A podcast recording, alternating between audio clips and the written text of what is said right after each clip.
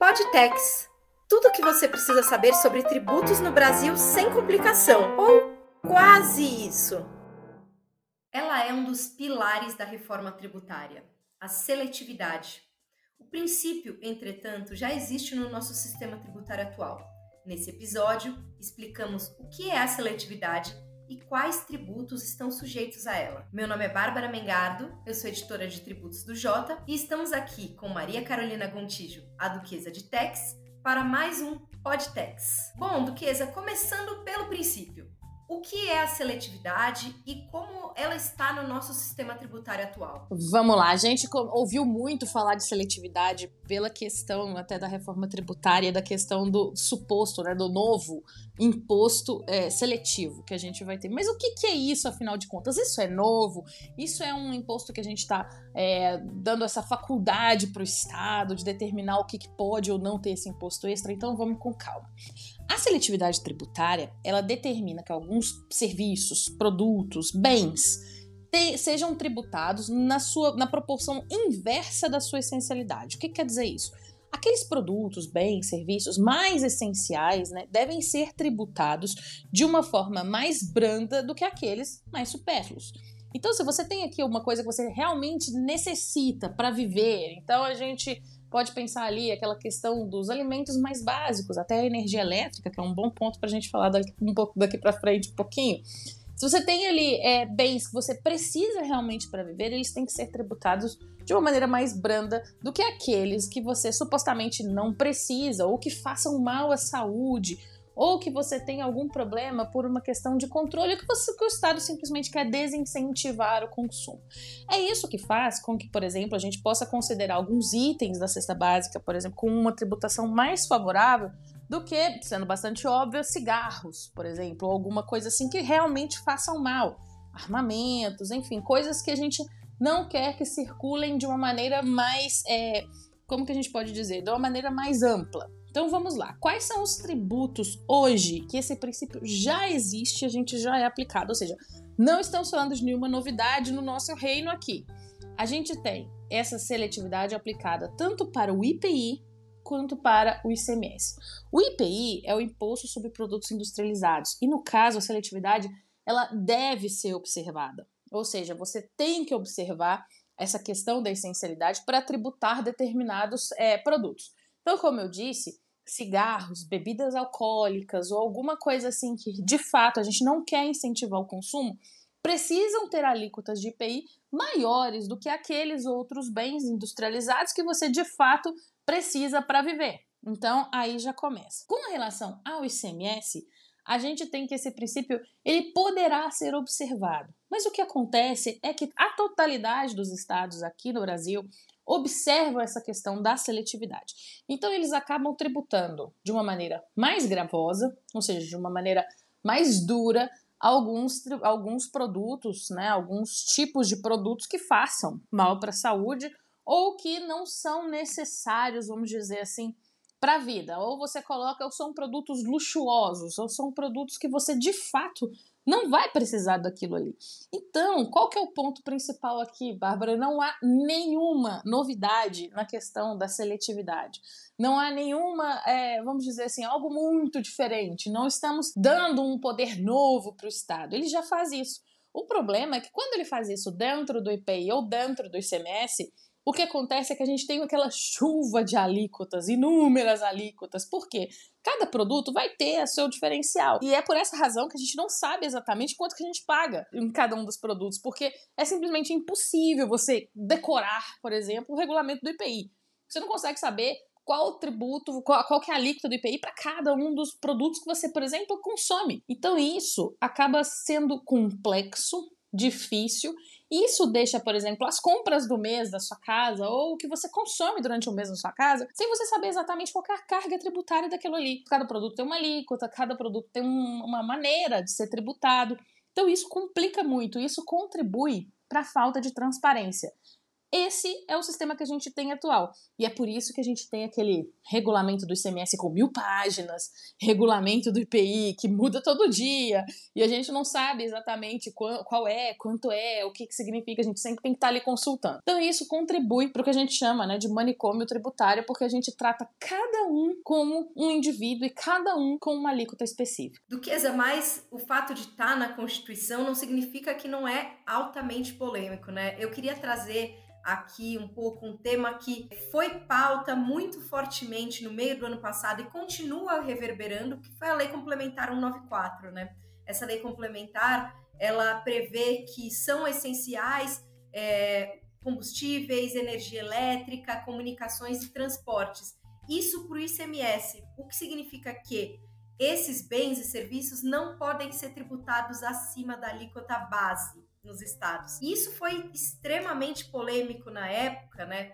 É, foi parar no Supremo, enfim, queria que você lembrasse um pouco essa polêmica pra gente. Vamos lá, acho que tudo começou ali com o julgamento é, em dezembro de 2021, novembro, dezembro de 2021 no STF, sobre a questão da energia elétrica e sua essencialidade. O que, que era a discussão ali que estava em pauta? Se a energia elétrica é algo essencial, e aqui a gente não vai nem tentar discutir que não é algo tão essencial, ela não poderia ter uma tributação maior do que a alíquota base que o Estado aplica, pela questão do princípio da seletividade, que está lá na Constituição Federal, artigo 153, parágrafo 3 inciso 1 Então não tem muita coisa que a gente é, possa ali pensar em fazer exatamente, relativizar isso, vamos assim dizer. Então essa discussão no, no Supremo foi bastante clara para esse ponto e disse, olha, se os estados observam a seletividade, é, não, você não pode simplesmente tributar a energia elétrica de uma maneira mais gravosa. E nesse caso, a grande maioria dos estados tinha sim uma tributação muito maior sobre a energia elétrica. Por quê?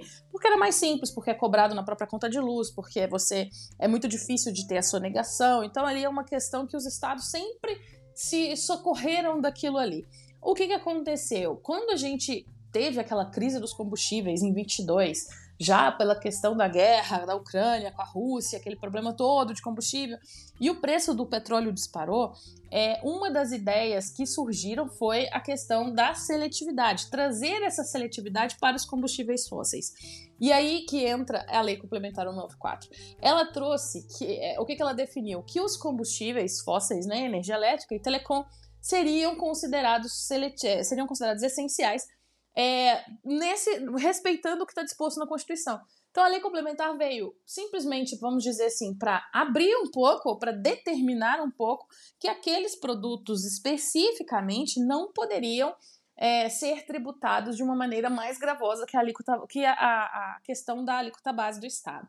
Isso foi, é lógico, muito difícil, porque os estados viram a sua arrecadação, é, uma ameaça à sua arrecadação, a ideia de que é, esse, a modulação dos efeitos do STF, da, do julgamento do STF, não considerava isso para 2022, pelo contrário, considerava para 2024, ou seja, para quando a gente tivesse uma nova lei orçamentária, justamente para não ter impacto nos estados, e simplesmente a lei complementar foi, foi aprovada, foi sancionada, e isso teve que ser inserido ali no nosso, no nosso ordenamento. Então a questão foi simplesmente essa: uma brecha ali na Constituição do que é seletivo e essencial com base até no que foi uma discussão no STF, então alinhado com isso, o parlamento apresentou essa ideia de que combustíveis fósseis e energia elétrica e telecom seriam considerados essenciais.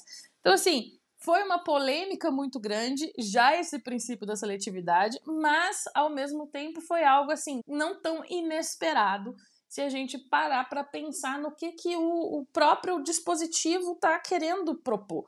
Então, o que ele quer é o seguinte: você não pode tributar, por exemplo, aqui em Minas Gerais, a tributação da energia elétrica era de 31%, uma tributação extremamente alta. Então, a ideia era justamente essa. Então, a seletividade sempre criando polêmica, mas a lei complementar tá aí, a gente vai ter que conviver com isso, apesar de, de algumas, já tem algumas articulações políticas para a gente ver alguma alteração nela. E acho que vale destacar que essa questão do que é essencial ou não, ela é bastante levanta muita polêmica, né? Você mesmo citou essa questão da lei complementar 194, e acho que tem-se uma discussão também em relação a combustíveis que são altamente poluentes podem ser considerados como essenciais, por mais que muitas pessoas dependam diariamente do combustível para ir e vir, pode ser considerado essencial, apesar de ser poluente. No Jota, a gente também publicou recentemente alguns artigos, eu escrevi na minha coluna também em relação a isso, uma pesquisa bastante interessante da, da pesquisadora Luísa Machado, que mostra que, por exemplo, em Minas Gerais, ela fez a pesquisa dela né, pela UFMG, então ela mostra que em Minas Gerais os absorventes são tributados a 27,25%. Então, também não deveria se considerar essencial esse os absorventes para as mulheres, para que então tivesse uma tributação. Só levantando, na verdade, um pouco a bola desses exemplos que mostram que nem tudo é, é tão simples, né? Não é tão simples você definir o que é essencial e o que não é, no final das contas. Eu concordo, Bárbara. E assim, é, o fato de hoje a gente ter isso espalhado na legislação, espalhado aqui pelas mil páginas do regulamento de ICMS, faz com que a gente não tenha exatamente uma ideia, uma ideia da aplicação ou de qual alíquota funciona. Por exemplo, vou dar um exemplo bem básico aqui em Minas Gerais, foi uma das coisas que eu usei bastante na discussão da lei complementar, na lei complementar 194. É, aqui em Minas, a gente tinha uma tributação sobre armas de fogo, por exemplo, carabina, em 25%, enquanto a energia elétrica era 31%. Então, a, aí você entende que a seletividade não era observada, até porque é muito difícil, porque você vai fazendo isso conforme vai andando, e aí, por exemplo, o Estado vai, você vai vivendo e vai colocando as alíquotas, e vai ficando cada vez mais complexo. E isso fica fica muito fácil para algum lobby ou para alguma tentativa de é, discussão ali ou alguma coisa bem próxima do governo. Então, assim, o que acontece é que o princípio da seletividade, que a gente tem tal como ele está hoje, ele falta muita transparência e ele falta um arranjo harmônico entre eles. Então a gente precisa pensar, é lógico que a gente tem que pensar essa questão do meio ambiente, combustível fóssil realmente precisa pode ser considerado essencial ou não, por mais que a gente seja um país rodoviário e a gente precise dessa, desse tipo de, é, de transporte, e isso acabe refletindo nos preços que a gente tem na gôndola do supermercado. Mas assim, a gente precisa ter uma ideia, uma noção mais, mais ampla e geral de como todos os estados, todos os estados tratam essa matéria. E não ficar ali simplesmente a gente tendo que ir lá consultar, vai no regulamento do ICMS e para a gente constatar absurdos como esse, que a gente tem uma arma de fogo tendo um ICMS menor do que a energia elétrica de uma família que tem ali uma renda é, mais baixa, que não, não chega a ser uma família em situação vulnerável financeiramente, mas é uma família que, não, que vive com, com o dinheiro contado. E aí você tem o ICMS muito mais gravoso, até porque o ICMS é calculado por dentro. Então, se a gente está falando de uma alíquota de 30%, na realidade a gente está falando de um efetivo aí que vai chegar a quase 40%. Então a gente precisa pensar em tudo isso e é aí que a seletividade precisa ficar mais transparente, até para a gente conseguir identificar verdadeiramente qual é a carga tributária que a gente está pagando em determinado produto. Mas vamos falar de reforma tributária? Bom, como a gente vinha acompanhando aqui pelo Podtex, no final de junho foi lançado o primeiro relatório preliminar da reforma pelo deputado Agnaldo Ribeiro, que prevê a criação do imposto seletivo. Isso já era esperado, já estava na PEC 110 e na PEC 45. E aí queria que você comentasse um pouco, Duquesa, em relação a essa previsão do imposto seletivo que tem, digamos assim, uma diferença, né? E até vou ler integralmente, né, literalmente o que está escrito, seria um imposto que incidiria sobre a produção, comercialização ou importação de bens e serviços prejudiciais à saúde ou ao meio ambiente, nos termos de lei. Então, o primeiro ponto deixa para a lei complementar regulamentar isso. Mas queria, Duquesa, que você comentasse um pouco o que tem de igual e diferente em relação ao que a gente já tem hoje. Vamos lá, então qual é a proposta? Então ficou bem claro o que a gente tem hoje. Isso é feito via alíquotas e é por isso que a gente tem aqueles regulamentos gigantescos, é por isso que a gente nunca sabe qual alíquota a gente aplica em cada produto. Então, enfim, a gente sabe que é essa situação de hoje. Com a reforma tributária, o que, que, é a ideia? A ideia é que a gente tenha uma tributação do consumo o mais flat possível, ou seja, o menor número de alíquotas, a, o mais é, uniforme possível, porque a gente sabe, existem inúmeros estudos que garantem que essa é a forma mais justa, mais correta da gente cobrar um tributo sobre o valor adicionado, que é o que a gente chama, né, no nosso IVA. Então, a ideia toda que a gente pensa para isso é a seguinte: vamos ter uma alíquota uniforme, base, padrão para todos os bens e serviços e tudo. Então vai ter aquela alíquota padrão. qual que é o, o, problema disso que acaba necessitando de um imposto a mais que não é bem a mais? Na realidade, é uma divisão do que a gente tem hoje. Como a gente vai ter uma alíquota base, ou seja, uma alíquota flat, uma alíquota que vai ter ali para todo mundo, se a gente não tivesse um imposto seletivo, a gente acabar fazendo com que, por exemplo, cadernos e cigarros tivessem a mesma tributação. Lembra que a gente tem essa ideia de flat, ou seja, aquela ideia uniforme, básica. Então a gente teria esse, essa distorção. Então a gente teria, por exemplo, bebidas alcoólicas com a mesma tributação de bebidas que não são alcoólicas, ou de sucos, ou de qualquer outra coisa. Então, isso a gente precisa corrigir. E como é que é feita essa correção? A gente não pode corrigir isso dentro do imposto, dentro do, do IBS, dentro do Imposto de Bens e Serviços. Se a gente fizer isso, a gente faz outro ICMS com um milhão de alíquotas, um milhão de páginas e um milhão de coisas para ser observado. Então, isso é feito através do imposto seletivo. Então, o que é feito é esse desmembramento, vamos dizer, vamos, vamos tratar dessa forma. A gente tira essa sobrealíquota que esses produtos teriam esses produtos que fazem mal à saúde, fazem mal ao meio ambiente. Tá aí uma, algumas, algumas diretrizes novas ao que a gente tem hoje, que é a questão do meio ambiente. Se você tem essa questão, é, por exemplo, algum produto que aí a gente vai entrar nessa parte dos combustíveis fósseis certamente. E aí, é, o que a gente tem é esse, esse novo imposto que vai ser, vamos dizer assim, uma alíquota extra para esses produtos que precisam ser, vamos dizer, vamos dizer assim, de alguma forma desestimulados, ter o seu consumo desestimulado, seja por qual razão for. Isso vai fazer com que a gente tenha uma transparência maior, porque aí você vai conseguir identificar exatamente quanto ali de sobreimposto você paga dentro de cada um dos produtos que você está consumindo. Então a ideia é justamente essa: simplificar e tornar isso mais claro. Então você vai saber que, por exemplo, alguns produtos não vão ter o imposto seletivo. A gente está falando, por exemplo, é, aquele, aqueles produtos essenciais, né? Aquela questão essencial, então alimentos, alguma coisa que, inclusive, no próprio relatório apresentado é, na semana passada, já tem essa previsão de que terão uma alíquota reduzida em 50%. Então, na realidade, eles não vão ter seletivo. Então, todas essas, é, essas questões, então, por exemplo, material escolar ou alguma coisa que você realmente precisa, né, que são essenciais, não vão ter o imposto seletivo. Então, o que vai ter é, essa questão vai ser o ajuste da alíquota, para que a gente não tenha uma tributação igual para produtos que depois possam ter algum impacto negativo, seja do ponto de vista da saúde pública, até como álcool, tabaco e, e esses que a gente já conhece, como da questão da segurança, como armamentos, alguma coisa desse sentido, e também agora, pela novidade, a questão do meio ambiente. Então, assim, o imposto seletivo nada mais é do que uma adaptação do que a gente já tem. Então, assim, não é nenhum motivo para ficar alarmado, não existe nenhum motivo para ficar é, contra a reforma pela questão do imposto seletivo.